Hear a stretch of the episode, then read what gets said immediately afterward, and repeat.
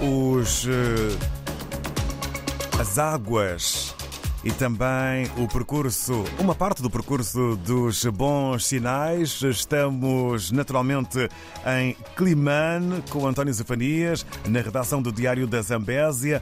Vamos lá então a saber o que podemos ler nesta fresca edição, por assim dizer. Muito bom dia, António Zefanias. Bom dia, David Joshua. Bom dia, ouvintes da RDP África. De fato, quinta-feira a, a temperatura em Climane está boa, está calor.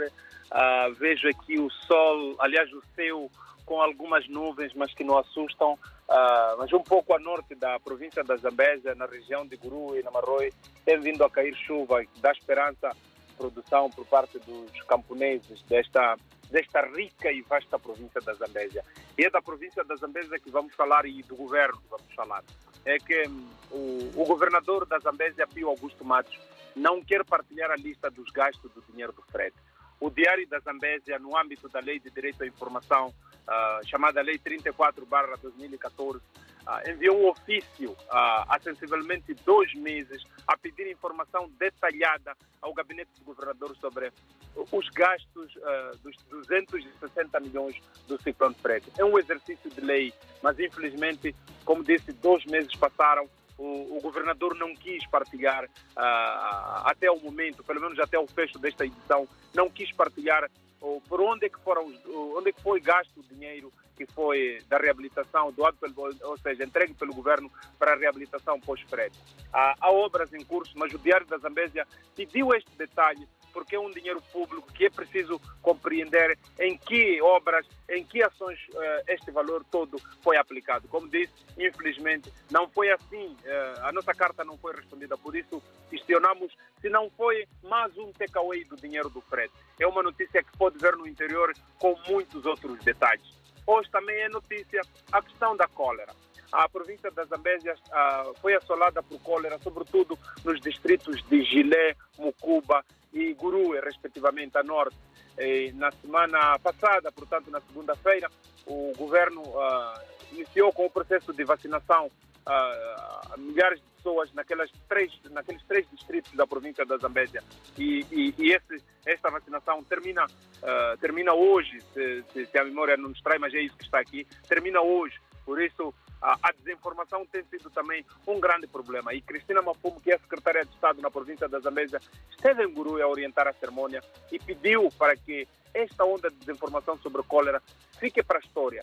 Lembre-se que em Guru foi morto um líder, aliás, um polícia, um agente da Polícia da República de Moçambique e um líder comunitário face a, a, a esta desinformação.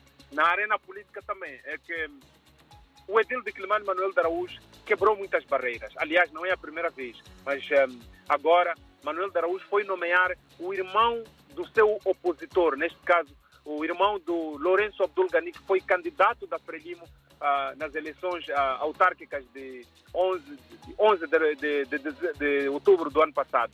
Portanto, o Salvador Gani, mais conhecido por Doli Gani, foi, é o novo diretor de cultura. É um assunto que está a mexer muitas sensibilidades, mas Manuel Daraú já explicou que não é um exercício novo.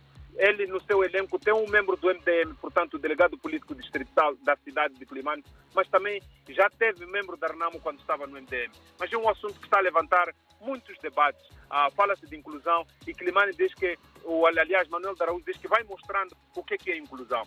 No setor de saúde, deixem-me dizer também que hoje, desde Tula, que meio, houve meios circulantes ou foram entregues meios circulantes ao setor de saúde para o reforço nas campanhas de vacinação. Cristina Mafumo foi a secretária de Estado que entregou e apelou para o uso racional destes meios.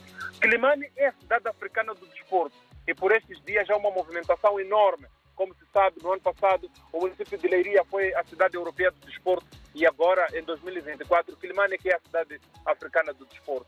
Eh, ontem, o, o gabinete de, de, de, do, do, da cidade africana de desporto reuniu com os promotores de evento, onde discutiram parcerias, visto que ao longo do ano vão acontecer várias atividades esportivas aqui ao nível da cidade de Climane. Hoje é quinta-feira, uma opinião preto no branco, que vale a pena ver. David Joshua e ouvintes da RDP África, estas são as principais manchetes do Diário da Zambésia. Tudo o resto temos atualização ao minuto nas nossas páginas das redes sociais, mas também uh, no nosso www.diariodazambésia.co.pt. Na próxima semana estamos aqui, se Deus quiser. Bom dia.